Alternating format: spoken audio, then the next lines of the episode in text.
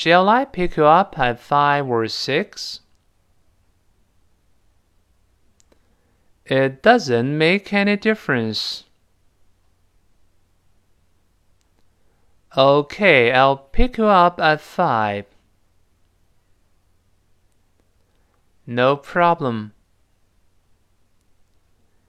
Shall we play badminton or table tennis on Sunday?